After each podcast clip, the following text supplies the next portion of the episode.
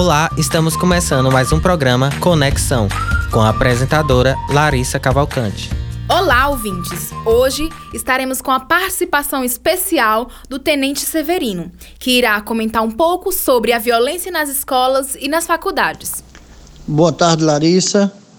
É um prazer estar com você, né, nessa tarde, para falar de um tema tão oportuno, né, tão atual em nossa sociedade, que incomoda, incomoda muito, tá certo? Então isso é um prazer, uma honra estar com você. Eu sou o Tenente Severino. Fique à vontade.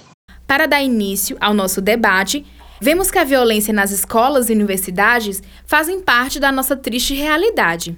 O que devemos a esse crescimento no nosso país?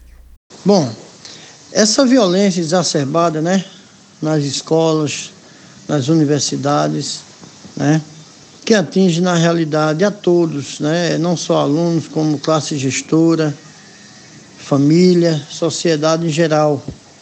Incomoda, incomoda muito porque a, a escola é um local de transformação, é um local onde, na realidade, a sociedade entende que é que escolariza as pessoas, né?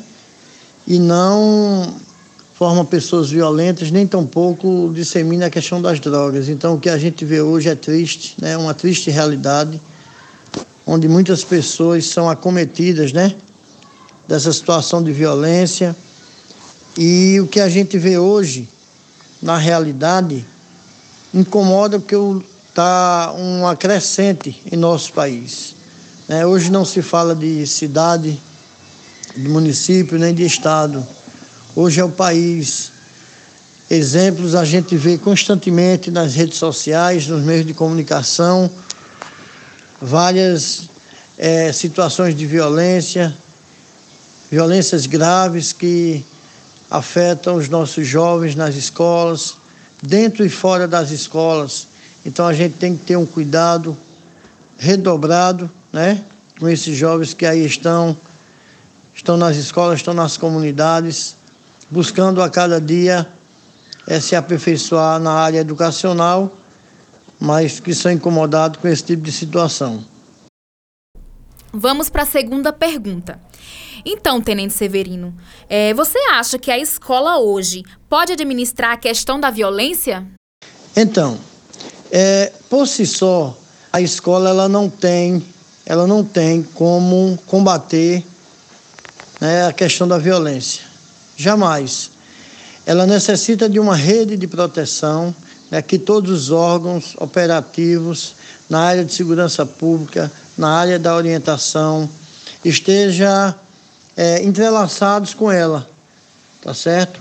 Hoje a escola está impotente, infelizmente, de resolver tal situação sozinha. É necessário que todos, que todos se unam, tá bom? Porque quando acontece uma situação de violência na escola, não atinge só a escola, atinge a comunidade, atinge a família, principalmente a família e a sociedade de modo geral que se incomoda, não é? Alguns podem até pensar que a violência não está única e exclusiva em determinada família, está em todas as famílias, porque mesmo quem não comete algo né, dentro da escola pode ser acometido com ela. Então, deve-se estar em alerta, mas eu digo a você que a escola por si só ela não tem como combater, apesar de todo o esforço da classe gestora, dos professores, né, de todo o corpo docente da escola, entrelaçado com a família, com a associação. Então, assim, é necessário que todos estejam realmente integrados e é, é, vendo a violência como uma situação grave, né? Como uma situação grave. Então não se pode levar a violência para o lado de dizer não é apenas uma situação momentânea e vamos é, vamos isolar por aqui. Não pode, tá certo?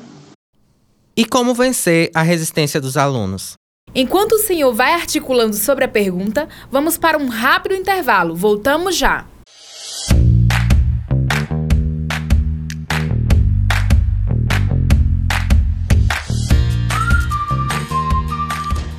Portas se abrem para aqueles que sabem aproveitar as oportunidades. E para que isso aconteça, é preciso fazer diferente.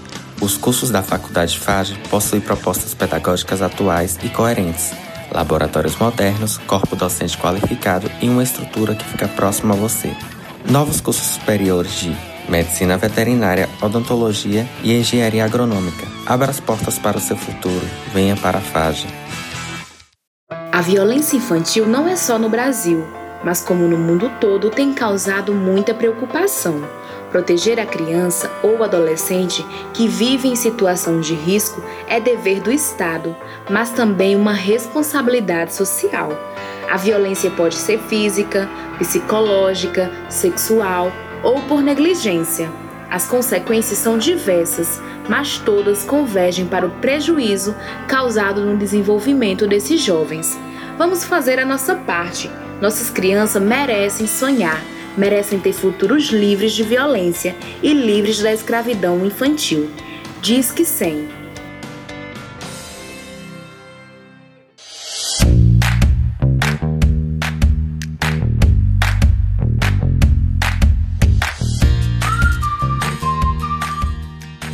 Voltamos com o programa Conexão. Antes do intervalo, perguntei sobre como vencer a resistência dos alunos. Agora a palavra está com o senhor. Veja bem, para chamar a atenção desse aluno que comete determinados delitos dessa natureza, é necessário que se mude a metodologia de ensino. É necessário que esse aluno possa entender né, que ele está ali naquele estabelecimento adicional para de fato se escolarizar, né? Se escolarizar. Tendo em vista que muitas vezes esse aluno ele tem um vício, né? Da própria residência, do familiar, uma educação muitas vezes que trouxe de casa não condizente com, com o ambiente escolar. Isso termina interferindo né, em toda classe gestora, todo corpo de alunos, porque se o aluno tem um vício, né, ele vai terminar passando para os demais, porque a escola por si só, ela não tem olhos nos quatro cantos da escola, infelizmente. E aí um muitas vezes vai passando para o outro, tem culturas diferentes, né? situações diferentes. Então, para você ter uma, uma, uma ideia, hoje o, o, está, está bastante evidente a rede social dentro das escolas. Então tem que trabalhar, chamar a atenção, que é uma situação de risco a rede social, mas que bem trabalhada, né? bem administrada ali pelos, pelos professores, pode-se trabalhar essa ideia de aproveitar o que tem na rede social, muitas coisas boas que servem para o futuro desses alunos.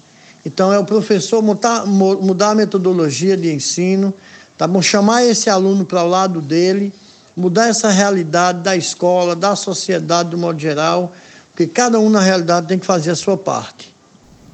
Então, a quem devemos atribuir a responsabilidade do combate à violência e às drogas? Por quê? Olha, não tem responsável por a violência na escola, infelizmente, porque é um conjunto de situações, né? Esse aluno vive muitas vezes numa família em vulnerabilidade social, esse aluno reside em uma comunidade né, violenta, esse aluno vive momentos de situações dentro de casa, com violência, que seja o pai, que seja a mãe, que seja um familiar. Esse aluno, muitas vezes, ele é, ele é molestado em casa, na comunidade, né? ele, é, ele é molestado também na escola. Então, são várias sequelas, muitas vezes, que esse aluno tem, que é difícil você combater. Mas o combate não é único da escola, é de toda a rede de proteção. Isso deve -se ser acionado classe gestora, Ministério Público, Vale da Infância e Juventude, Ploria Pública, todos os órgãos operativos no que diz respeito à segurança pública devem estar nas escolas. Tá certo? Por quê? Porque nós entendemos, nós entendemos que a responsabilidade, tá certo, de combate, muitas vezes é a própria família. A família é a base, a família é quem de fato está ali com aquele aluno, né? Com aquela pessoa, muitas vezes usuário, de droga ou que comete violência, ele está vendo tudo aquilo ali. Então, se esse aluno vê algo dentro de casa que chama a atenção dele, ele vai fazer, ou que seja bom ou que seja ruim. Então, o meio, o meio, ele, ele muitas vezes é responsável por muitas coisas. E uma delas é a questão do combate à violência. Então, todos integrados, todos irmanados, todos unidos, eu acho que a gente pode sim fazer a diferença. Para finalizar o programa hoje, quero franquear ao Senhor a palavra, para que nos deixe uma mensagem, sendo o Senhor uma referência no combate à violência. Bem, a mensagem que eu passo para a nossa sociedade é que ninguém faz nada sozinho, né? Sendo referência, como bem você diz, é, eu, enquanto policial militar, né, 32 anos de efetivo serviço, hoje eu me encontro na reserva da Polícia Militar, graças a Deus, cumpri a minha etapa, né, enquanto profissional de segurança pública, protegendo a nossa sociedade, resguardando a nossa sociedade. Lidei muito com questão de violência na rua, né? E principalmente dentro das escolas, né? Eu como orientador, né, instrutor do Programa Educacional de Resistência às Drogas e à Violência, PROERD, e instrutor do projeto Patrulheiro Mirim, pude ver muitas situações em que os jovens são acometidos. Né?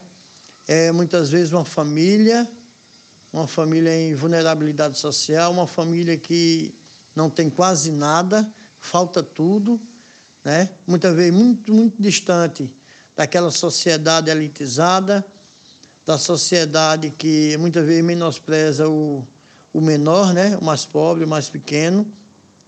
E aí a nossa sociedade tem que ficar alerta, porque enquanto eu excluo uma pessoa do meu meio, né, eu posso estar criando algo não muito né, bom para a sociedade, eu posso estar criando uma pessoa nociva à sociedade. Ninguém gosta de ser excluído. E a maioria dos, das pessoas violentas, algo aconteceu na vida dele que proporcionou esse tipo de comportamento. Então devemos estar atentos, tá certo? E com isso, né, durante essa vivência toda é, de combate à violência né, e combate às drogas, principalmente, é, nós nos deparamos com muitas situações e que me chamou a atenção. É necessário que o Conselho Tutelar ele areça mais, fazer-se conhecer na sociedade, né, em várias camadas sociais, nas comunidades, principalmente no ambiente escolar, tem-se essa necessidade de o Conselho Tutelar estar mais próximo, orientando, entendendo, buscando realmente promover, garantir e defender o direito das crianças e dos adolescentes, mas não menos importante, trabalhar família. A família é a base de todo e qualquer cidadão. Sem uma família, sem uma base, sem uma estrutura, você fica desarticulado, tá bom? eu me, eu me reporto muito à questão de nós somos igual uma casa, se bem estruturada, a tendência é crescer, né? E se essa base não é bem feita, essa base não é sólida, a tendência é cair. Não basta ter ideias, é preciso atitude, tá bom? Uma boa tarde a todos, fiquem na paz, estou aqui, qualquer coisa pode me procurar, tá certo? Gostaria de agradecer pela sua presença e por nos incentivar que o combate não é apenas responsabilidade de A ou B, que a sociedade pode sim fazer a diferença. Chegamos ao fim de mais um programa. Muito obrigado, ouvintes, pela participação. Até a próxima. Operação de áudio Eli Anderson, produção Larissa Cavalcante e João Passos, locução Larissa Cavalcante e João, participação Tenente Severino esse programa é uma atividade da disciplina de Rádio, TV e Cinema do curso de Publicidade e Propaganda da Faculdade São Francisco de Juazeiro, sob a orientação da professora Maria Lima.